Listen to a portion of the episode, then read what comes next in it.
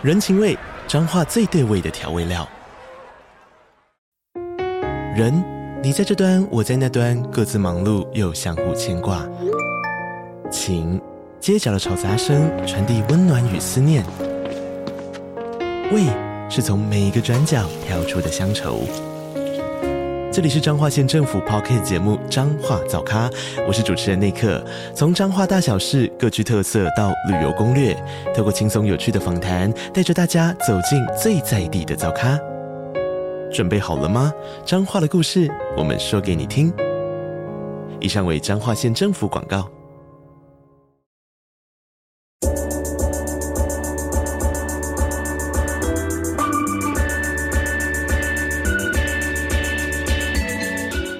大家好，欢迎收听午后女子会 Afternoon Girls Club。我是雨洁，我是舒雨。我不知道大家有没有觉得我鼻音很重哎、欸？我这边有点听不出来，但是你你觉得你自己有好很多了吗？因为前几天虽然我没有听到你的声音，但是据你所说是几乎上下，对不对？没有到烧声，可是就是喉咙很痛，所以我没有办法说话。那为什么会喉咙痛？就是因为我父母在上周接续确诊，就是一个哇听起来很遥远的词，但他们是第一次确诊这样。然后他们确诊之后，因为我其实没有那么常跟他们就是处在同一个空间，所以我本来以为我自己应该可以免于这次的感染。然后没想到就是隔天开始，我的那个喉咙就开始在痛，但是我怎么验都验不出来。后来我就礼拜三晚上真的痛到受不了，我就去看医生。然后医生就跟我说，其实现在你验或不验都没有。其实没有差别了，因为你就算验到确诊，政府也不会对你怎么样，他们也不会对你有什么特别的处置。就你如果验出来的话，那顶多医生就是他不用特别看你的状况是什么，然后他就可以开比较重的药给你。所以我就去看医生，然后医生就看到我喉咙，他就说：“你喉咙很肿诶，你都不痛吗？”我就说：“很痛。”然后他就说：“哦，因为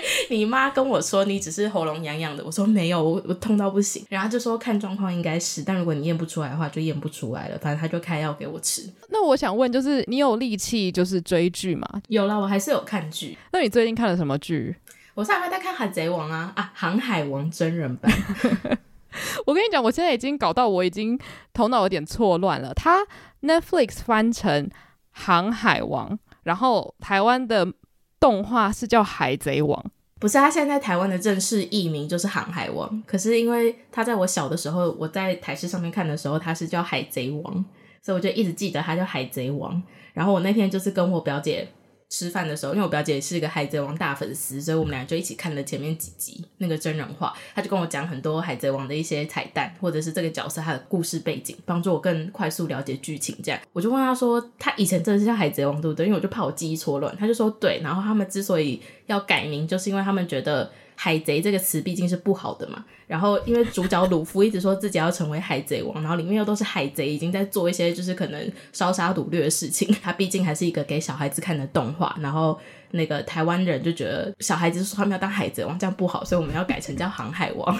听起来很健康，就是好像只是开开船，然后去一些陆地上面探险的感觉。就是变得突然间很像那个朵拉探险之类的。对，可是因为我觉得最好笑的就是他很混乱，主要就是因为鲁夫他不是都会说我要成为海贼王吗？如果今天那个台词变成我要成为航海王，我不知道，我觉得。很怪就对了，因为它已经是一个那个你小时候常常看到，无论是广告里面或者是实际上动画里面播出来，它已经深植人心到，就是你随便改名，你的那个脑袋还是没办法转过来。嗯，反正因为那个新的 Netflix 影集是英文啦，我就觉得好像没有太大影响，我就有点把它当一个全新的东西来看。但是我很好奇，因为你刚好说你表姐是大粉丝吗？那请问她有什么感觉？她好像还没有认真开始看，就是她只有跟我在吃饭的时候。看一下而已，然后他就觉得说，诶，他们呃角色的造型还蛮认真的，就是真的，一看就会知道说这个人是谁。然后有一些角色的造型跟角色呈现出来的气质，他是觉得可能跟他印象中不一样，因为毕竟小时候看的是卡通或是漫画，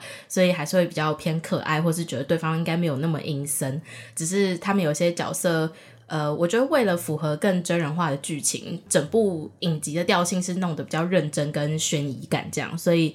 有一些反派的那个气质就会变得突然间很可怕。哦，我那时候刚好有看孙庆月在解析他自己看的心得，因为他应该也是一个非常非常大的海贼王的迷啊，航海王的迷啊，我要疯了，反正他很爱 One Piece 就对了。然后我那时候就有听他分析说，他觉得如果是身为一个大铁粉的话，他会给九十分，因为他觉得这个改编作品很有诚意。然后我很同意一点是，他说里面的演员跟制作团队很显然都很喜欢这个作品，或者是很尊重这个作者。然后他们讲到这个东西的时候，都是满满的爱。所以原住民也会觉得，哦，你们这么爱，我们也会跟着尊重这件事情。然后他说，如果是单纯当美剧来看的话，会给七十分，因为武打没有那么的流畅，有一点套招感。然后他说，就是如果是以故事的深度来讲的话，可能他觉得还有更好的地方。可是单纯以满足原住民，就是看到一个不错真人化的角度来讲的话，真的算很厉害了。我觉得还蛮有道理的。虽然我不是铁粉，但我觉得他的分析是我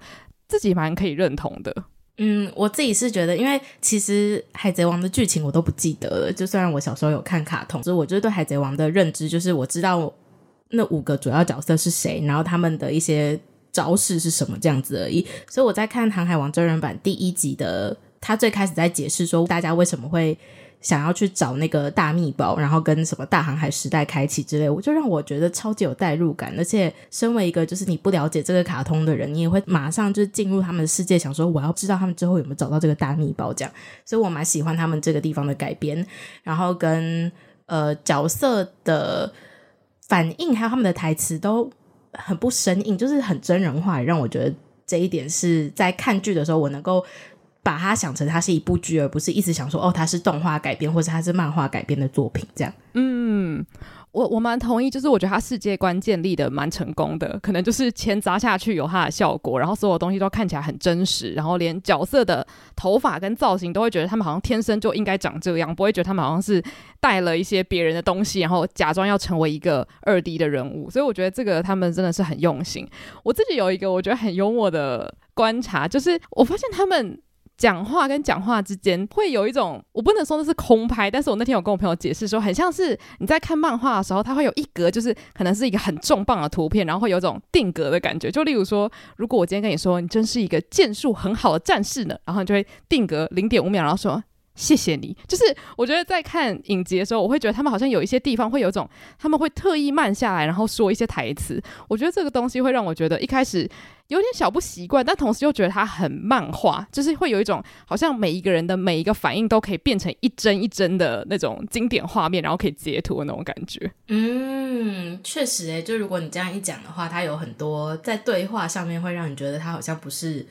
传统上人跟人会对话的节奏。然后，因为他们不免俗，还是会说一些很中二的台词，所以我就觉得蛮好笑的。但我觉得以这么这么奇幻的漫画改编来说，我觉得真的算非常厉害了。因为我上一部看的改编影集应该是那个《今际之国的闯关者》，然后我觉得虽然它很难改编，可是它基本上的设定都还是真实世界跟真实的人类，然后有点科幻感这样子。所以我觉得那个改编起来的难度可能就是你要怎么把那个东西实体化。可是我觉得《航海王》它难的就是它每一个人都是一种，就是很像是物种。所以我觉得就更难去把它实体化，然后让大家相信他们的存在。所以我觉得以这方面来说，我个人是蛮满意的。我现在看到大概第四集吧，在我们录音的前三十分钟，我还在看。然后我觉得它真的是有越看越上瘾的趋势，就是会越来越好奇说每一集的这个阴谋是什么，然后幕后的坏人啊或大 boss 到底是谁这样。我去看他们的幕后采访，然后他们就讲说，因为。他们知道，就是一个二 D 的作品要变成真人化这件事情本身就有很多需要克服的地方，所以他们在开拍的时候就决定，他们要用越少 CGI 越好。所以像很多呃，就像你说，很多角色它是一个新的物种啊，就是感觉在真实生活中不会出现的，他们就没有选择是用 CGI 去做那个角色的面部造型，而是直接用不管是矽胶或是特效化妆去画成那个角色应该要有的面貌，然后去增加他们的真实性，这样。诶，那我觉得这个就会让我想到我们之前讲的《哈利波特》，因为《哈利波特》他们也很常会直接把那个角色的样子做出来，然后让他们不需要去太多后置，所以让每个演戏的人都会身临其境，然后对话的时候可能那个反应也是很真实的，就会让观影的时候每一个观众都会觉得，哦，对对对，他就是一只呃，就半兽人什么之类。我随便讲，我觉得他们这样子的话，真的会让大家很容易对于这个世界有代入感。第三十届台湾国际女性影展即将于十月十二号到十月二十二号在微风影城盛大开展。现在到午后女子会 IG 账号的最新贴文下方留言，就有机会获得《直面记忆边境》主题中的《芒果成熟时》这部纪录片的特映会门票。详细的赠票活动细节，请见 IG 贴文。想要进戏院亲自体验第一视角记录女性亲情关系的朋友们，千万不要错过这次的活动。也因为我们今天要聊的主题其实就是跟真人改编有关系。我那时候第一次想到这个主题的时候，我很兴奋，好像也是因为我们那时候在发想《哈利波特》，然后我就突然觉得，好像有很多作品是你先看了原著。跟你先看了改编作品，它会大大的影响你对于这个作品的评价。就是同一个人，他们如果那个观影的历程是相反的话，也许他们对于同一个东西的评价会是非常两极的。那我还蛮好奇，就是你心中有没有一个例子，是你先看了改编作品，然后你再看原著，你会觉得一切都是非常好的，然后不会让你觉得哪一个东西是比较不优秀的原著，或是比较不优秀的改编这样？就是《哈利波特》啊，因为就像你说，其实电影里面有很多在看书文字上的时候，我很需要靠想象出来的场景，他们都是真实去做出来，所以我觉得在电影上面，因为我第一个看的改编作品就是《哈利波特》，它已经很大程度的去拉高了我对于真人化作品的一些。标准，那些真实打造出来的东西，它就会去证实书迷的想象，嗯、然后它可以帮助我们在之后，甚至我在阅读的时候，就譬如说我在阅读《哈利波特》之后几集，是我用先看过电影的心情去看的嘛，所以我也可以很实际的，就是把自己带入在哦，火米村应该长什么样子，斜角巷应该长什么样子，这样。嗯。我刚刚想到的另外一个，对我来说，先看了改编，然后再看原著，觉得整体的体验很好。其实就是我刚刚讲到的那个《经济之国闯关者》，因为我原本是不知道他的漫画存在，然后是 Netflix 改编之后，我有点忘记我是先看了第一季，然后再去把漫画看完，还是我是先看了第一集的影集，然后就把漫画补完，我有点忘记了。但总之，因为我的脑中已经先有了 Netflix 那些角色的样子，我再去读漫画，然后我就觉得哇，漫画超有深度，然后我脑中还会用。那些影集的角色去演出漫画里面比较精细的一些场景，或者是比较深算的计谋这样子。然后我后来也是有看到很多漫画迷说，哦，看到真人版的时候会傻眼，觉得男主角不应该长这样子，他不够阴沉，或者他不够什么少年感，然后女主角不应该是这个样子的。然后大家就会暴怒啊，觉得说怎么可以找这个演员，谁谁谁应该更适合。我就觉得哇，这个感受真的很神奇，因为对我来说完全没有那个机会去想象有别人来饰演这些角色。对我来说，他们就是漫画里面那些人，我觉得对我来说反而是因为在看的过程中我就没有任何的阻挡，我就会觉得哦，任何的真人化都是一种对我想象世界的帮助。因为像《经济之国》，它也是属于那种非常多。神奇的关卡，然后超级超级科幻，所以我觉得真人版反而会让我有一种梦想达成的感觉。我比较，我就会觉得我不能挑三拣四的，能够有这么大规模的制作，我应该要感谢就是 Netflix 愿意出钱做这件事情，这样子。所以你刚好看到了真人版，然后再去看原作的作品，也是 Netflix 做的，然后也是日本的作品。对。因为我觉得日本的就是真人化作品里面，有的时候就是很常出现很尴尬的造型，很明显的感觉出来他就是戴假发。你说的是小咩的执事里面的那个白色头发吧？哎、欸，可是我觉得你刚好讲到这一点的话，我突然发现我的接受 range 宽到不行哎。像那个《交响情人梦》的那个修德烈杰曼，我也是看得很开心，我想说 OK OK，他就长这样。然后我爸妈快疯了，他们就说怎么会有人假发那么假？交响情人梦，我也是每次看到他出场，我就想说，他们真的是认真的吗？找了一个日本人，然后来说他是外国人，哎，就是这种在国外怎么可能不言上啊？真的只有日本做得出来。我不知道为什么，我觉得他们做的话，就会让我有一种好，不管怎么样，我都照单全收。但的确，如果今天他是影集的话。我觉得我不能接受。我觉得电视剧它会让我有一种好像小小恶趣味的感觉，因为毕竟像修德烈杰曼那个角色，他就是有一点点滑稽滑稽的，所以我觉得搭配起来就不会觉得那么不合理。可是如果今天是《经济之国闯关者》，然后每个人都看起来像戴假发的话，我觉得我会愤怒。所以我觉得可能跟那个作品的调性有一点点的关系。所以你把电视剧跟影集放在不一样的作品类别？对，因为我觉得电视剧它的拍摄时程可能会比较赶，然后感觉。他们的制作成本也不一定那么高，例如说像小咩的指示，我就会觉得好吧，很像假发，那就算了。如果男主角够帅，一切我都可以吞下去，这样子，我就会很容易找到一些理由来说服我看下去。只要他的剧情不要太荒腔走板的话。但是影集其实就是好莱坞的电视剧啊。可是我觉得我这边讲影集也是讲几个我觉得很成功的啦，因为我刚刚提到那几个都算是非常大制作的。所以可能是因为这样子，我就会觉得他们应该要拿出最高品质的东西给我看。因为最近 Netflix 真的推了很多漫画改编的真人化影集，对不对？像是那个韩国就有《假面女郎》，嗯嗯，然后因为你自己是假面女郎的大粉丝嘛，就漫画作品，是的。你看真人版了吗？我看了。那你的心得是什么？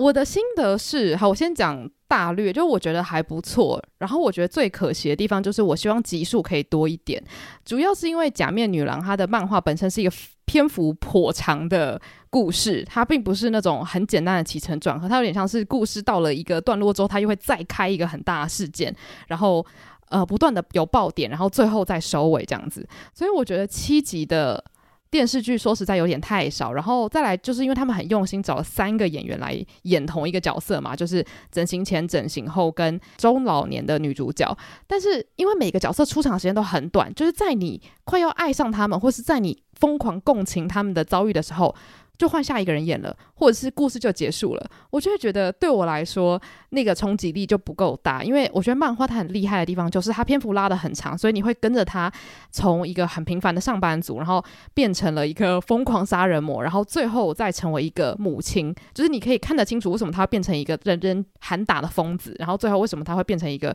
让人那么同情的母亲，就是。我觉得他的那个人物曲线是非常曲折的，所以身为一个原著粉，我觉得我是喜欢《假面女郎》的翻拍，因为我觉得导演他其实了解这部作品他想要表达的真正意义。可是我觉得他的篇幅可能被给的比较少，所以他必须要做很大的更动才可以把。所有他想要表达的精神塞到这个七集的内容里面，那我觉得这个可惜的部分，可能就是一些导演没办法去改动的事实吧。因为想必如果拍成十六集的话，那个成本可能会很高，或者是大家不一定有时间去把它全部追完。因为《假面女郎》并不是一个很快乐的故事，我觉得大家可能没有那个能量去吸收十六集的长度的恐怖故事。这样，那因为就身为一个只看过影集的人，我有个大疑问是，所以他漫画的视角也是像影集那样子，是可能这个事件。过完之后，然后就会换成下一个人的视角来重新讲述这个事件吗？我觉得他没有像影集这么的确切，就是哦，现在这个事情我就换一个人的角度，他有点像是可能哪一个时机适当的时候，我们就会把那个故事的角度直接转到。可能某人的妈妈身上，就有点像是你在看漫画的时候，可能一下是在男主角家，一下在女主角家，不会永远停在某一个叙事角度这样子。嗯，但是电视剧它就蛮确切的告诉你说，现在我要讲这个人的故事，那个人的故事，可能是会让大家比较快速进入状况。但是因为漫画的篇幅说实在真的很长，所以我觉得绝大多数的视角都还是在女主角貌美身上。因为像后来他整形完之后，他有经历一大段，例如说谈恋爱、差点结婚啊，什么什么之类的。但我觉得，因为他省略太多，所以可能就会有一种一下子 A 视角、B 视角、C 视角就切切切切切，然后诶，故事就结束了这样。对，因为我自己觉得，就是我看完《假面女郎》的心得是，呃，它节奏非常快，没有错。可是中间因为它频繁的切换视角，然后它切换视角后又都是在讲同一个事件，所以其实我会觉得有一些视角的故事有一点腻。就像是朱武男那个角色，他的妈妈的那个视角，我就觉得有一点腻。还有一个点是，像你讲的，他要在很短的集数里面讲一个其实时间跨度很长的故事，所以像时间跨度很长，我们自己的认知会觉得成年人的演员他再去化老妆去演自己老年这件事情才是比较合理的安排。所以当后面几集是另外一个演员来饰演他中年的时候，会让我想说，诶，为什么会有这个选择？这样。会很突然想说，嗯，你现在就要我接受说这个人，他明显就是换了一个人，但他其实是女主角。对，我，我觉得其实最根本的原因就是，如果你两集换一个女主角的话，大家会突然有种进入困难的。状况发生，就是有点像，如果哈利波特他两集之后换一个男生，然后说这个是十五岁的哈利波特，大家就会想说不是 不是，这不是哈利波特。我觉得可能会有类似的状况发生。对，只是我在网络上有看到别人的分享，是说其实漫画里面是有写到说他后来进入监狱里面，他还是持续沉迷于整容这件事情，嗯、所以他是不是中间其实有进出监狱好几次，然后还有不断的去整容，所以他最后的样子会是。就是跟他一开始整的样子也是不一样的，即使他变老之后。对，因为后来他是有一点那个叫什么整形后遗症，然后他还是很在意他自己要是好看的，所以我觉得其实改变作品跟原著最大的不同就是主角很快就放下对美貌的执着。哦，因为在漫画里面，主角他对于自己的脸，当然没有人希望自己的脸整个歪掉什么的，但是他是非常焦虑，想说天啊，我的就是我整形的脸已经歪掉了，我必须要去就是出狱，然后把这个东西弄好这样子。他也是希望自己的脸不可以长得不好看。然后我觉得可能也是因为没有那么多篇幅来解释说他要如何放下自己对美貌的执着，所以在影集里面就让他很早就意识到说美貌都是假，就是我我就是一个看破红尘的人这样。哎、欸，我觉得你说到重点，因为在第一、二集的时候，就是很明显的，你一直感受得到他有很强烈的情绪，是在说我就是长得丑，包含他妈妈从小就跟他说，我长成这样，我总会生出你这样的女儿什么，他会不断去加重，其实主角对于自己的外貌很自卑，还有他是想要改变，然后他认为自己拥有漂亮的外貌，可能就会得到很多他想要的一切，但他中间完全没有演说他变漂亮之后，那他得到的那一切到底有没有得到，或者是他到底受到了多大的创伤，让他决定要看破红尘。对，因为他后面就是当他视角一切到那个朱雾男的妈妈上面之后，这整部剧就突然间变成一个朱雾男妈妈复仇的故事了。嗯，所以我自己就觉得说，它的主题上有点乱。然后我看完会觉得，哦，看完了一部剧，然后它确实蛮精彩，可是它没有让我会想要再去，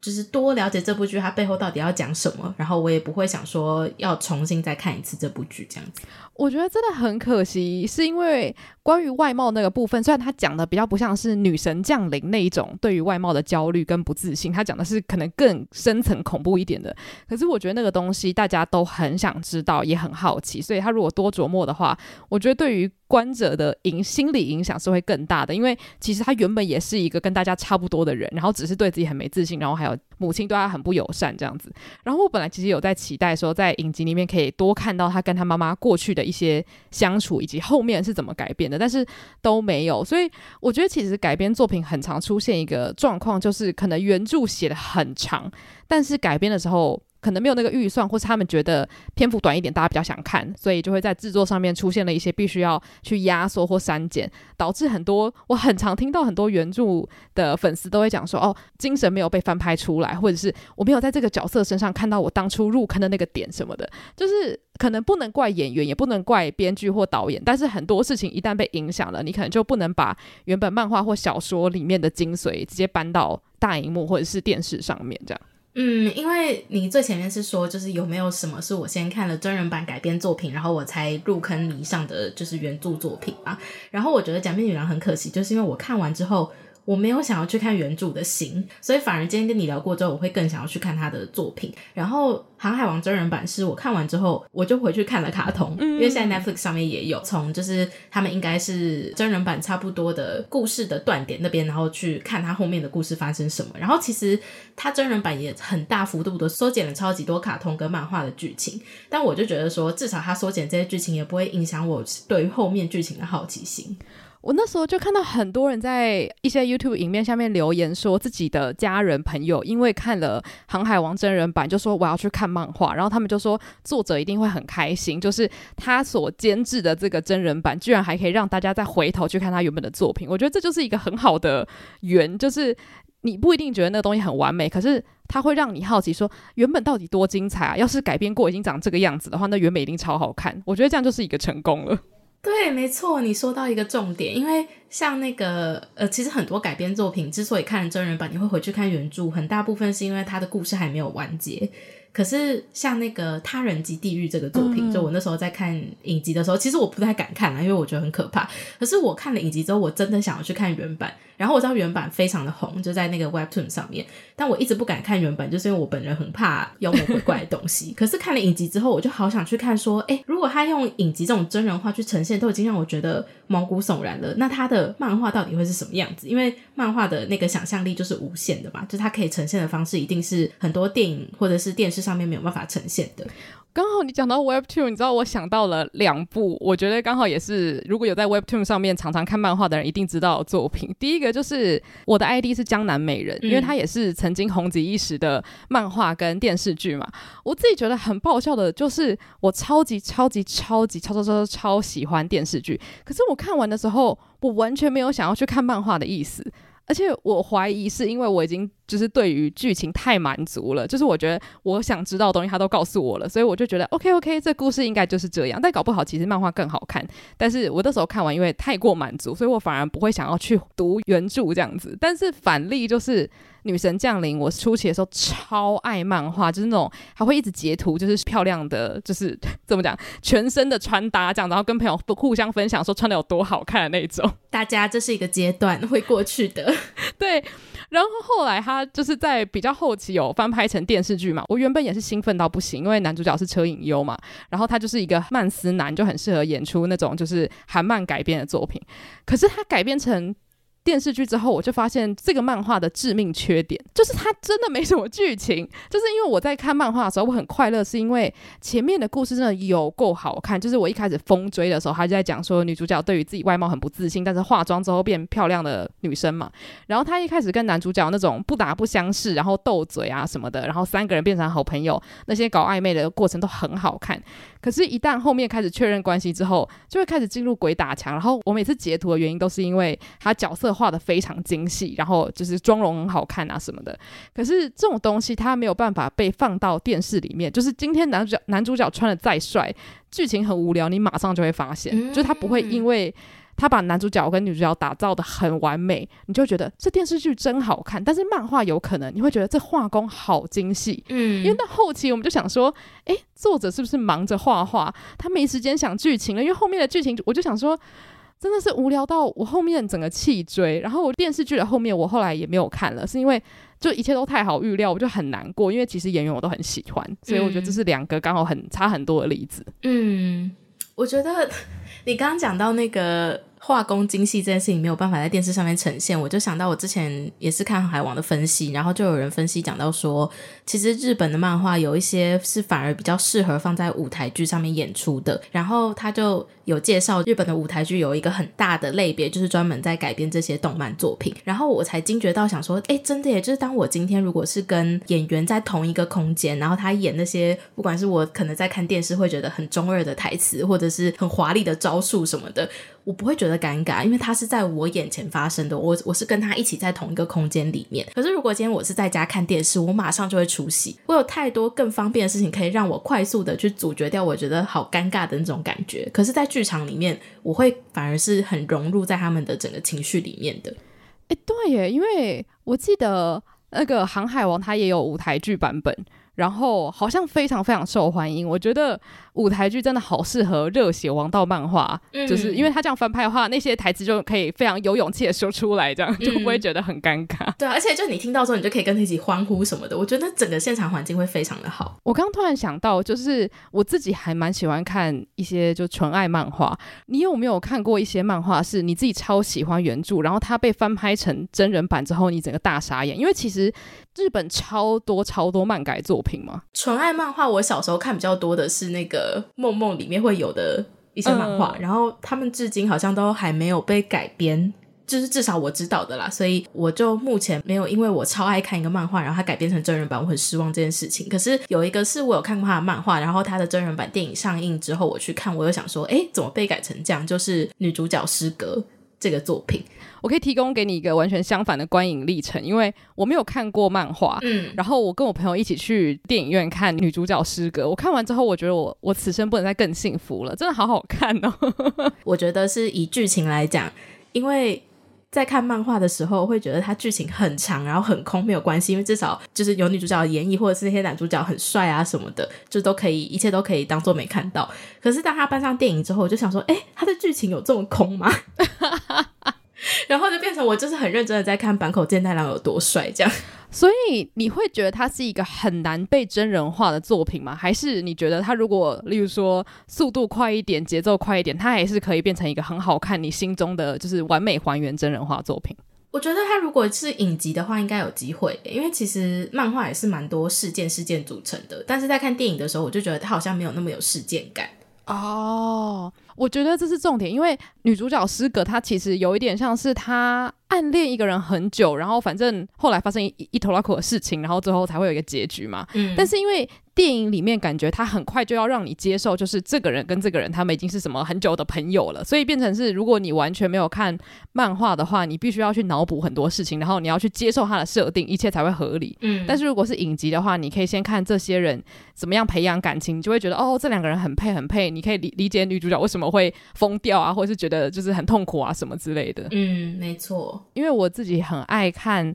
那个好想告诉你，跟枯雨宫存这两部作品都是在比较早期的时候我就疯追漫画，然后刚好男主角都是属于那种天菜型的，反正因为他就是少女漫画嘛，男主角就是要让大家爱的，然后。我自己个人就觉得，虽然好想告诉你的翻拍算是大获成功，就是三浦春马拍的那个电影版本，我觉得算是很多人喜欢。但是我记得我当时看到海报的时候，我还是吓了一跳，因为好想告诉你的女主角，她的。特色就是他一开始很阴森嘛，嗯、就是他他留了一个长发，然后大家都觉得他是鬼。然后我那时候就觉得真人化到底要怎么呈现？然后实际上当我在看电影的时候，我也觉得这个人到底哪里阴森？他完全吓不到我。我就觉得这好像不是演员的问题，可是因为有些设定他有点。日常又搭配奇幻，所以就导致他不管怎么选，你都会觉得这个不对，这个不对。可是我又觉得，真的有人可以达到漫画里面画出来的那个角色设定嘛？其实我也是蛮怀疑的。所以它算是一个我觉得还可以接受的。而且必须要讲，因为前阵子刚好《枯雨宫村》有翻拍真人版嘛，嗯、我个人也是第一时间就跑去看了。然后我我没有很暴怒的原因，我觉得跟我自己私心有关系，因为我觉得男主角蛮可爱的。然后我本来就知道这个演员，所以我就觉得，诶，他本身演技不错，然后长得也很可爱，所以我觉得。就是他被骂真的蛮衰的啦，因为不可能有人会完美符合每一个漫画迷心中的样子。但我的确觉得《枯雨宫村》超难拍，就是因为宫村这个角色他太完美了，他完全就是符合反差萌的定义，就是他一定要看起来超级害羞，然后头发一弄起来之后又会变成一个超级大帅哥，就是。你现实生活中要去哪里找来这种就是双面性这么强烈的演员？我真的是有一点想不到。我觉得这个角色谁来演谁都会被骂，所以我真的觉得那个演员他超可怜的。但因为他太小可爱型了，所以我觉得很多人可能会觉得我心中的宫村不是这个样子的。我现在在看他的剧照，他前面的长发是戴假发还是真的啊？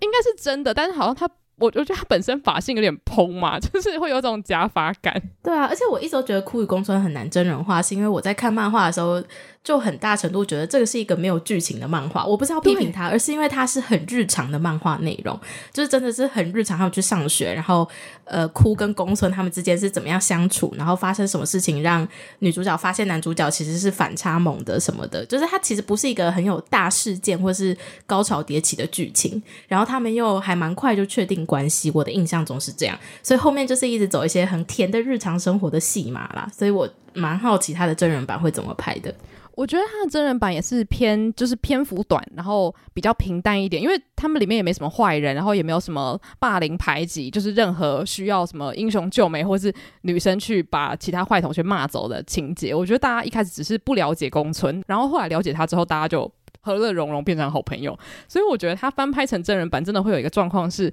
我也不是觉得观众很嗜血，但是当你完全没有任何戏剧张力可言的时候，大家会有一种诶。好像开始要发呆了，嗯，就是 我觉得有时候真真人化的作品就是很难去翻拍那种日常小确幸，除非是像深夜食堂那样子，就是很单元很单元的故事，然后搭配一道菜。我觉得电视剧如果它是要制造那种日常琐事的小确幸内容的话，真的比较适合单元剧。因为我自己个人很爱的单元剧就是《孤独的美食家》，然后它其实也是漫画改编的，可是它的电就是它真人化的那个。作品我非常喜欢，就是因为他制作单位真的很用心，他们是真的会去实地考察，然后去就是譬如说他们实地考察到一间在路边的家常料理店，然后他就会去吃了之后，制作人觉得很好吃，他就会跟店主商量，然后他们会找演员来演那个店家的人，但是所呈现出来的菜都是。就是那家店本来应该要卖的菜，然后有的时候还是会有些稍稍改变了。就譬如说那家店，他可能本来是专门在做烧鸟串的，但是因为制作人觉得说，诶，他可以再加一点什么，然后可能就开始卖咖喱饭。就是在影集没有卖咖喱饭，那实际上那家店是没有卖，可是他们还是会非常认真的去塑造那个店家的形象。所以我就觉得说，这是一个非常成功又很好看的改编作品。诶，那既然我们前面我觉得算是讲蛮多，还算蛮喜欢的真人化改编作品。我自己最后有一个蛮大的问题，就是你心中有没有那种你觉得你此生不可能看到改编作品，或者是就算他们改编了，你也不可能会满意的作品？我觉得不会是说他就算改编了，我也觉得不满意，而是我真的不知道如果这个作品变成真人化，它的目的是什么？是蜡笔小新？我刚突然想到，就是如果蜡笔小新真的有翻拍成真人版的话。那个蜡笔小新演员的父母该有多担心啊！因为蜡笔小新有超多 脱序行为，然后骚扰女主播啊，然后露屁股啊什么之类的。对，所以我就觉得，如果真的是没办法真人化的话，我应该蜡笔小新会是我的第一名哦。我以前可能会说哆啦 A 梦，但是自从我看了那个 Toyota 的广告之后，我突然觉得好像也没有什么不可能的。就之前不是找那个尚雷诺来演那个哆啦 A 梦嘛，嗯、超可爱的。我想说，哎、欸，天哪，一点都不会违和。然后他们变成大人之后也都超可爱。然后肌肤木聪好适合演大雄。但我心中有一个卡通作品，我自己非常的紧张，因为前阵子我刚好有分享给玉姐，就是她即将要被翻拍成真人化，然后我不知道这件事情我我要怎么面对，就是《公主与青蛙》，嗯，因为。我非常非常非常喜欢这个呃动画作品，然后我不是觉得它不能够被真人化，但是它有一个大问题，就是电影里面谈恋爱的篇幅很大程度是着重在两只青蛙上面，然后他们是以青蛙的身份认识彼此，爱上彼此，然后最后才终于以人类的样子相见。我就在想，他们如果要改编的话，他们一定会把那个就是青蛙的篇幅缩小吧，因为。谁想要在大荧幕上面看到两只青蛙谈恋爱谈一个半小时，然后最后半小时才变真人呢？我记得原版动画里面好像真人的画面才出现，可能前面十五分钟，后面全部都是青蛙，然后跟最后的在十分钟之类的。对，而且因为它精彩的地方就是他们变成青蛙之后，又认识了一只很可爱的鳄鱼，然后一起冒险什么的。对，所以你如果去缩小了那个片段，那它的精华又不见了，就是可爱的鳄鱼。就是他们这部片好看的很很大一个来源嘛，所以我就在想说，我不知道他们到底要怎么做才可以不不把它原本的那个魅力抹杀掉，然后又把原著的精髓呈现出来。因为他们找了很厉害的演员来演嘛，所以我我也是蛮紧张的啦。想说，希望迪士尼真的可以好好做，就是不希望他们再毁了我很爱的动画片这样子。不过，如果他们真的是就是有很大篇幅的青蛙演戏的话，那我觉得他也能够算是在影史留名啦。对，就是史上最长的青蛙爱情片这样。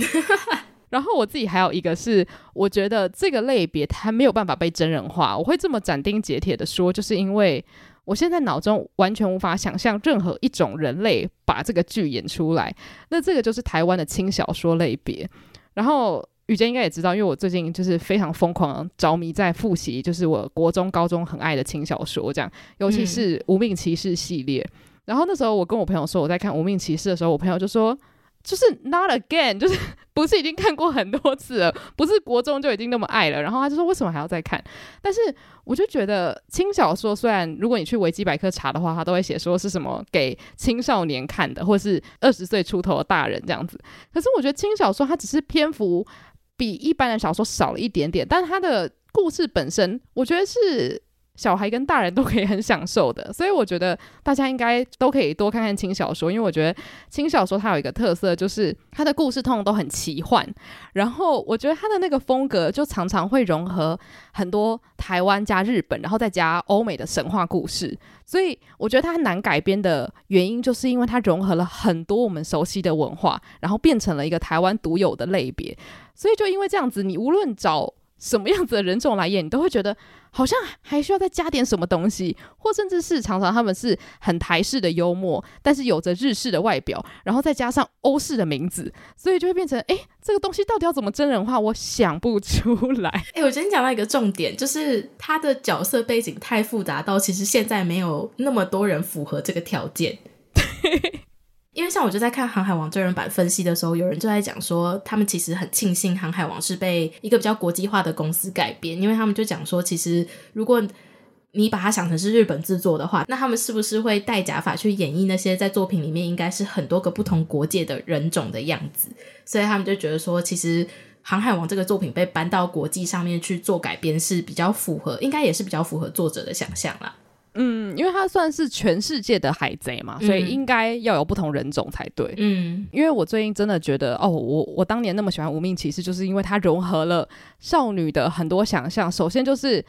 他的角色之间有点像是一群圣骑士嘛，然后讲述他们的兄弟情谊，所以我觉得这个是大家在漫画里面很喜欢看的那种，就是角色之间像朋友又像情人的那种暧昧。好啦，可能是我，然后再来就是他的角色的外形设定很像中世纪的那种。骑士精神，然后他们遵从的那些法则什么的，也都很像是欧洲的那些传说里面出现的圆桌骑士之类的。然后再来就是他们讲话的时候，又常常会丢出一些可能很台湾的谐音梗啊什么的。所以我那时候就觉得，哦，我当时会那么爱，就是因为它结合了所有我熟悉的一切，然后把它加在一起，不会让我觉得我是在认识一个全新的叫做欧洲中古大陆。然后我那时候也觉得很难过是，是就是因为它融合了我爱的一切，它也就。更加不可能被真人化，但我觉得这也是保护他的一个好方法。因为如果有任何人想要真人化的话，我一定会想说，我劝你还是不要，因为庞大粉丝一定会发疯。可是如果他是舞台剧，是不是就有机会？怎么办？我觉得可以，因为你刚刚在讲《公主与青蛙》的时候，我也想说，可是如果是舞台剧的话，我会看诶、欸。你说两个人就是全身涂绿绿的，然后说他们是青蛙，舞台剧很多这种比较拟人化动物的表现嘛？哎，对耶，我只能说有很多作品，我觉得。可以不用改编没关系，因为就像是我前阵子有听到有人在讲《狮子王》，不是有被翻拍成真人电影吗？嗯，真狮电影吧，因为里面几乎是没有，里面应该是没有人类的出现吧？好像没有哎、欸，因为我那时候就有看到很多人讲说他们去戏院看了，然后他们觉得没有到不好看，可是因为迪士尼原本在画那些动物的时候，还是会把他们画得比较可爱一点，然后很有表情嘛。可是真的变成真人化电影的话，他们就会把它变成我们在实际生活中看到那些狮子，可是动物的表情其实跟人类是不一样的，他们的喜怒哀乐可能不会那么的明确，所以你让那个狮子开心难过。你其实看不太出来，所以他们说那个戏剧张力就很有限。然后我就突然发现说，原来动物电影那么难拍，就是因为动物表现情绪的方式跟我们很不一样。所以像是迪士尼他在画动画的时候，他可以让鱼哭哭笑笑，可是真实世界的鱼是不能够哭哭笑笑的。为什么迪士尼要选择做真实动物版本的狮子王啊？我那时候超困惑，因为我想说，这就很像是把那个 Discovery，然后配上歌手的声音这样子。对啊。那就变成其实还有一个种类没有办法被真人化，就是像 Zootopia，我会吓死哎、欸，超可怕的！不要，就是其实他本来的角色就不是人类的话，你为什么要去让他真人化呢？对，所以让我们祈祷动物方程式不会 被真人化，然后像元素方程式应该是更不会了，因为他们根本就。不是人，也不是动物，他们是元素。所以，因为现在他们就已经开始要离开人类的领域了。嗯，我觉得好处可能就是他们也没办法再以任何形式去翻拍它了。但有一部迪士尼作品，如果我觉得还有真人化的话，我会蛮想看的，是《Turning Red》。哎，我也会蛮想看的，哎，只是我觉得他们可能会需要花超多超多经费去把那一只红熊猫做出来。但是如果他们真的做成功的话，应该会超级可爱。我觉得应该不是难事啦，因为毕竟你看上汽就知道 他们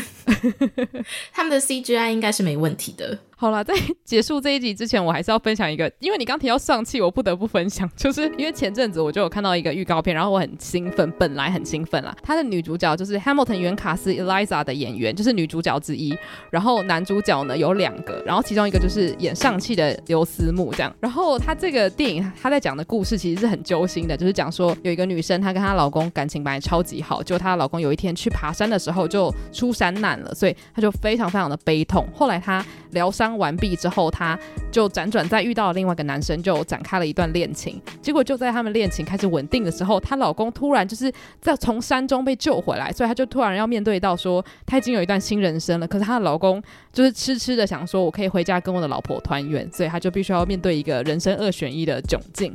那总之，大家如果有兴趣的话，可以去找这部片的那个预告片来看，因为它好像最近要上映。我想分享的是它的中文译名，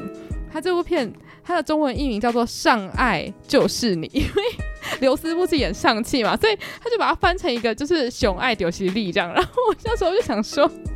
这个是喜剧片吧？我那时候看到这个片名的时候，我整个笑出来，想说片商真的很恶趣味。然后结果下面的网友超生气的。所以它到底是 rom com 还是不是 rom com？他我觉得他不算 rom com，因为它。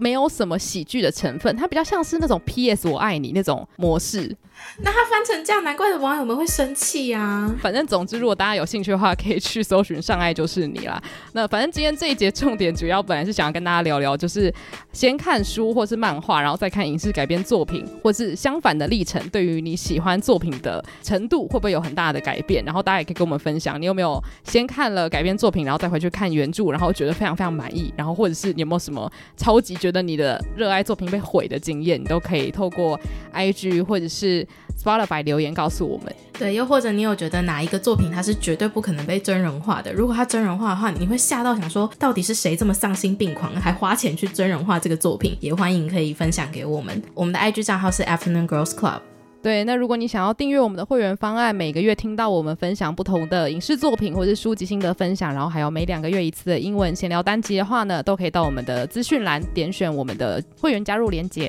谢谢大家今天的收听，午后女子会散会。